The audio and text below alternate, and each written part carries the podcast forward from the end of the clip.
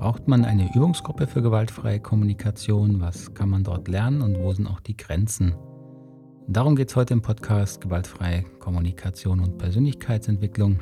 Ich heiße Sie ganz herzlich willkommen. Ich bin Markus Fischer, Trainer und Coach aus Reutlingen. Und in meinem Podcast geht es darum, die gewaltfreie Kommunikation als ein, ein Mittel, eine Methode der Persönlichkeitsentwicklung vorzustellen, Ihnen Hinweise und Tipps zu geben – wie sie da vorankommen können, Fragen äh, richtig äh, klären können, an ihren Themen arbeiten können, damit sie da nicht in eine falsche Richtung laufen. Und in die falsche Richtung laufen, das bezieht sich eben auch darauf, wie man die gewaltfreie Kommunikation in Seminaren ähm, gelehrt bekommt, wie man sie dort lernt und wie man danach weitermacht. Ich kann mich noch gut daran erinnern, ähm, als ich damals in meiner Ausbildung dann ähm, am Ende war der, mit den Seminaren, gab es auch den Wunsch, dass man sich einfach nochmal weiter trifft mit den Teilnehmern. Man hat eine gemeinsame, interessante, spannende und intensive äh, Zeit zusammen gehabt und dann möchte man auch die gewaltfreie Kommunikation der, dem Thema verbunden bleiben. Man möchte weiterarbeiten und sich treffen. Und so war auch ich damals, mich richtig erinnern, glaube noch ein Jahr haben wir uns getroffen und uns da ein Stück weit unterstützt, ausgetauscht, wir so Erfahrungen haben. Und in, auch in den Ausbildungen, die wir jetzt schon seit vielen Jahren geben, kommt es hin und wieder vor, dass sich danach ähm, die Gruppen weiter treffen wollen, ähm, weiter zusammenarbeiten wollen. Wenngleich es sich meistens zeigt, dass dann da doch auch dann die Energie nach einer Weile meistens ausläuft ähm, und dann der Alltag einfach wichtiger wird und andere Themen wieder in den Mittelpunkt rücken. Aber ich kriege äh, immer wieder auch äh, Anfragen, Rückmeldungen, Fragen so, ja, wie kann man denn jetzt eine gewaltfreie Übungsgruppe leiten? Oder äh, ich kriege Fragen, ich habe hier eine schwierige Übungsgruppe, wir, wir arbeiten eigentlich nicht an den Themen, die mir, die mir wichtig sind. Und deswegen wollte ich mal hier ein bisschen einen Überblick machen, was sinnvoll ist in Übungsgruppen gewaltfreie Kommunikation, wo eben auch die Grenzen sind. Für das Thema ähm, ist es hilfreich, da, das nochmal einzuteilen in die drei Lernphasen, ähm, die ich oft beschreibe, ähm, dass wir gewaltfreie Kommunikation erstmal lernen, also die Methodik lernen, die Unterscheidungen lernen. Das ist die erste Phase. Dann die gewaltfreie Kommunikation integrieren, also dann an unserer Haltung arbeiten mit der Methodik, die wir gelernt haben. Und dann die gewaltfreie Kommunikation leben. Also dann so gut es geht eben auch eine innere Entscheidung treffen, welche Haltung wir im Leben voranbringen wollen, mit allen Auf und Abs. Und dann hat man die Methodik ein Stück weit auch integriert, auch wieder vergessen, die braucht man nicht dauernd, greift nur dann darauf zurück, wenn es notwendig ist. In diesem dreistufigen Modell ähm, hat die Übungsgruppe, denke ich, vor allen Dingen in der ersten Lernphase ihren Platz, der, wo man die, die Methodik der gewaltfreien Kommunikation lernt und integriert, also erstmal versteht und die zweite Phase, die Integrationsphase, da wird es ein bisschen schwierig, weil ähm, da häufig aus meiner Erfahrung dann die, die, die Funktion eines, einer Person fehlt, die damit ähm, schon Erfahrung hat und auch die sich traut, ähm, an den Themen zu arbeiten, die es eben dann für die Integration und für die Arbeit an der Haltung braucht und was notwendig ist. Die erste Phase zeichnet sich ja aus, dass wir uns da mit den vier Schritten beschäftigen. Also die vier Schritte, die Unterscheidung von Beobachtung, Bewertung, Gefühl, Pseudogefühl oder Gedanke, Bedürfnissen und die Art, wie wir diese Bedürfnisse erfüllen. Das ist die Unterscheidung von Bedürfnissen und Strategien. Und die vierte ist ein bisschen die Haltungsfrage. Habe ich in, der Haltung zum anderen eine offene, verhandlungsbereite Haltung oder eine Bitte, wenn ich mit ihm rede und etwas äh, einbringe, oder habe ich eine Forderung, eine klare äh, Haltung, dass ich da nicht bereit bin zu verhandeln. Ist ja alles, wie gesagt, in Ordnung. Man muss nur bewusst haben, wo man da innerlich ist. So, und diese Unterscheidungen sind ja erstmal neu. Und wenn wir anfangen, mit denen äh, zu reflektieren und damit zu arbeiten, ähm, hilft es natürlich, das einfach ein Stück weit äh, zu, zu üben, sich darüber auszutauschen. Und da denke ich, kann eine Übungsgruppe ähm, natürlich sinnvoll äh, arbeiten, dass man sich bestimmte Themen vornimmt, Fälle vornimmt, also am besten persönliche äh, Erlebnisse und die dann einfach mal sortiert, wirklich hinguckt, wo war denn wirklich die Beobachtung, wie habe ich reagiert, welche Gefühle, Bedürfnisse ähm, sind dann damit verbunden. Das Problem ist dann, dass man damit natürlich erstmal relativ an der Oberfläche bleibt bei der aktuellen Situation und man dann oft schon merkt, ja, aber da steckt ja mehr dahinter. Also die Gründe, warum diese Gefühle so hochkommen bei der Situation, ähm, die Ursachen dafür, dass die Bedürfnisse so anspringen, die haben eben dann nicht nur mit der aktuellen Situation zu, zu tun, sondern eben mit eigenen biografischen Erfahrungen und dann kommt man schon dahin, dass man äh, da ein bisschen tiefer graben muss sozusagen, dass es mehr Offenheit braucht, dass dann die Menschen auch mehr erzählen müssten über ihre eigentlichen Themen. Und da geraten meiner Erfahrung nach Übungsgruppen häufig dann an eine Grenze, ähm, weil dann verschiedene Probleme und Muster auftreten. Also entweder gibt es Personen, die das quasi nutzen, um von sich viel zu erzählen und die anderen trauen sich dann nicht zu unterbrechen, weil sie merken, ja, die Person braucht es und das braucht sie ja auch, aber es geht halt dann auf Kosten der anderen. So in unserer Sprache holt sich dann da jemand Empathie, ohne danach gefragt zu haben.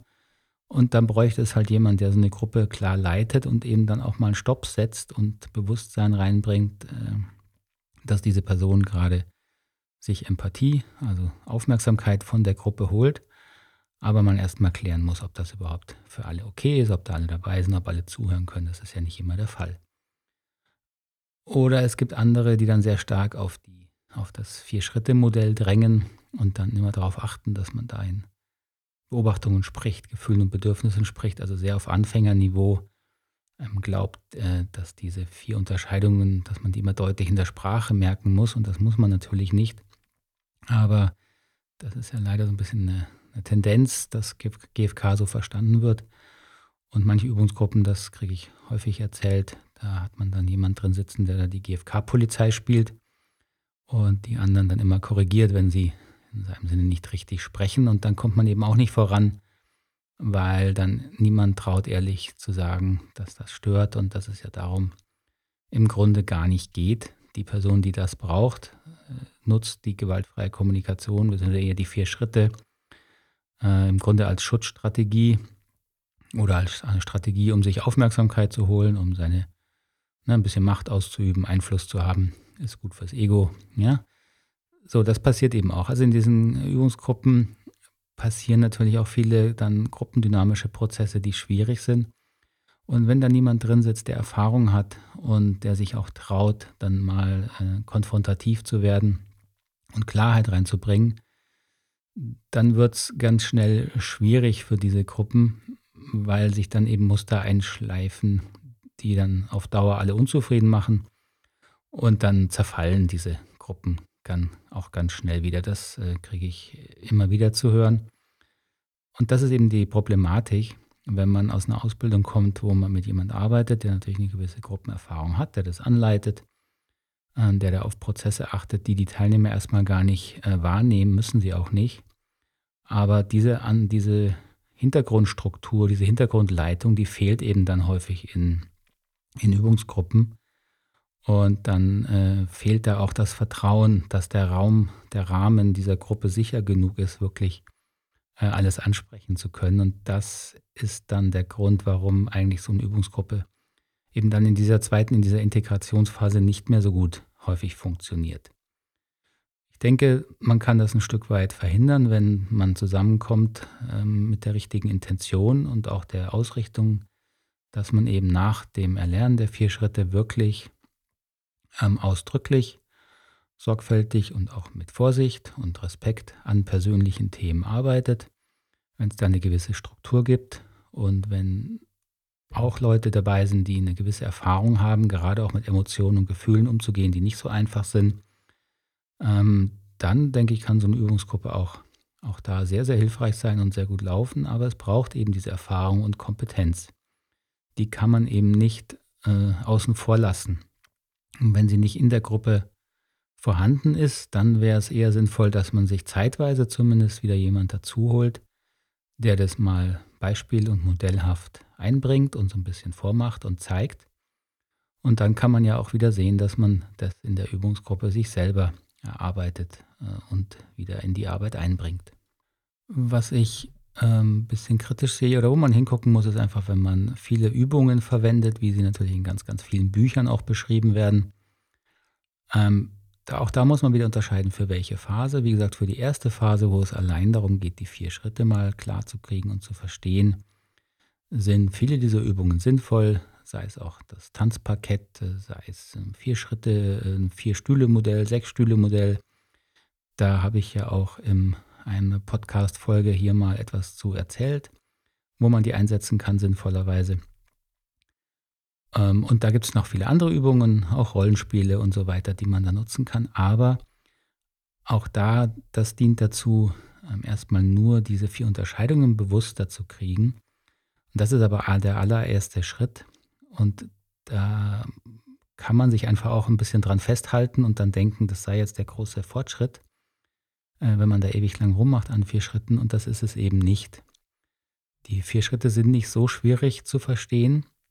Sie sind schwierig dann im Prozess immer wieder bewusst zu machen. Also vor allen Dingen bewusst zu machen, okay, jetzt kommen nochmal ganz andere Gefühle hoch, die dann auch bewusst wahrzunehmen und diesen Gefühlen auf den Grund zu gehen und die Bedürfnisse zu verstehen und vor allen Dingen die inneren Wege mitzugehen, die biografischen Wege, aus denen heraus diese Bedürfnisse entstehen, entstehen und da hilft ihnen dann eben keine Übung mehr aus dem Buch, sondern da braucht es ähm, Gespür, da braucht es ähm, Empathie und es braucht ein bisschen Erfahrung und vor allem eine innere Sicherheit, dass man keine Angst hat vor Gefühlen. Und an dieser inneren Sicherheit ähm, hängt es halt dann häufig, dass diese wichtigen persönlichen Themen dann nicht besprochen werden. Und das ist dann die Grenze meistens mit äh, einer Übungsgruppe, ähm, die man dann auch nur schwer sozusagen wieder noch verändern kann. Es führt eben kein Weg darum rum herum. Man muss anerkennen, dass GFK, gewaltfreie Kommunikation, ist wie jeder andere Bereich auch ein Bereich, in dem man mehr oder weniger Erfahrung sammeln kann und haben kann. Und diese Erfahrung ist wichtig. Und diese Erfahrung kann man jetzt auch nicht durch ein Buch ersetzen, sondern da muss man eben äh, diese Arbeit an sich machen und mit anderen Menschen machen äh, Prozesse lernen, auf die Nase fallen und wieder dazulernen. Das gilt für jeden anderen äh, Beruf und das gilt auch für den Beruf des Coaches oder Trainers für gewaltfreie Kommunikation. Also dieser Illusion darf man nicht aufsitzen, dass ähm, jetzt eine Übungsgruppe, wo lauter Anfänger sitzen, so nenne ich es jetzt mal, sich dann quasi alleine aus dem, quasi am Schopf aus dem Sumpf des Anfängerdaseins ziehen kann und dann zu Experten werden, das äh, wird nicht funktionieren, wenn da niemand drin sitzt, der eine gute Anleitung und Unterstützung gibt. Also Fazit, ich möchte Sie da gar nicht entmutigen, sondern im Gegenteil ermutigen. Natürlich äh, suchen Sie sich Menschen, mit denen Sie die gewaltfreie Kommunikation äh, sich erarbeiten, versuchen zu vertiefen. Äh, haben Sie aber auch bewusst, dass es dabei Grenzen gibt und dann sehr sinnvoll sein kann, äh, sich mal jemand wieder dazu zu holen, der da mehr Erfahrung hat oder halt gemeinsam oder einzeln auf ein Seminar gehen und dann wieder neues Know-how in diese Übungsgruppe bringen. Ähm, und so kann da, denke ich, was ganz Hilfreiches entstehen. Denn ohne Zweifel ist es wichtig und gut, wenn wir einen Raum haben mit Menschen, wo wir zusammenkommen und über das reden können, was uns wirklich bewegt, ähm, wo wir nicht selber klarkommen oder wo es einfach mal gut tut, wenn uns jemand zuhört. Empathie, Zugehörigkeit. So viele wichtige Bedürfnisse können in diesen Übungsgruppen erfüllt werden. Und wenn sie wirklich authentisch und echt erfüllt werden und wenn da Wohlwollen und Interesse ist, dann ist das eine wunderbare Sache und kann ich nur unterstützen. Und dafür sind Übungsgruppen ja hoffentlich dann auch da und äh, können Ihnen weiterhelfen. So viel also heute ein kurzer Input zum Thema Übungsgruppen. Ähm, für den Podcast würde ich mich freuen, wenn Sie mir Fragen stellen, Kommentare schicken. Ähm, das ist immer eine riesen, äh, wirklich eine Freude für mich, wenn ich merke, das regt was an. Manchmal auch auf, aber dann können Sie es mir auch gerne schreiben oder per WhatsApp schicken. Die Kontaktdaten stehen wie immer unterhalb hier in den Show Notes des Podcasts. Schicken Sie mir auch gerne Fragen, die versuche ich hier einzubauen äh, in, in die nächsten Episoden. Und wenn Sie mir noch mehr helfen wollen, wäre es toll, Sie würden ihn abonnieren in Ihrer Podcast-App oder gar bewerten mit vielen, vielen Sternchen oder einem kleinen Text. Das wäre natürlich super. Und wenn Sie noch mehr gewaltfreie Kommunikation, also noch, noch mehr gewaltfreie Kommunikation äh, in Ihrem Leben haben wollen, gibt es die Gemeinschaft die für gewaltfreie Kommunikation auf Steady, die Community. Das ist eine kleine Gemeinschaft, die meine Arbeit hier ganz, ganz toll unterstützt, mit, wo Sie mit einem kleinen monatlichen Beitrag sich beteiligen können und somit die Produktion von diesem Podcast äh, möglich machen und mir da eine sowohl finanzielle als auch moralische äh, Unterstützung angedeihen können. Das würde mich freuen, wenn Sie sich das mal anschauen. Gehen Sie einfach hier unten in den Show Notes auf den Link zur GFK-Gemeinschaft. Hat auch ein paar Benefits und Vorteile, zum Beispiel, dass Sie bei Fragen bevorzugt werden und dass wir uns hin und wieder auch online treffen. Und wir entwickeln auch weitere Ideen, wie man diese GFK-Gemeinschaft noch nutzen kann. So, da entsteht vielleicht eine eigene kleine, ja, ich nenne es nicht Übungsgruppe, aber eine, eine Gemeinschaft von Menschen, die hier diese, diese Idee weitertragen möchte. In diesem Sinne bedanke ich mich für die Aufmerksamkeit wünsche Ihnen alles Gute, noch einen schönen Weg in die Arbeit oder von der Arbeit oder wo immer Sie mich auch gerade im Ohr haben. Bedanke mich und freue mich aufs nächste Mal. Alles Gute. Tschüss, Ade.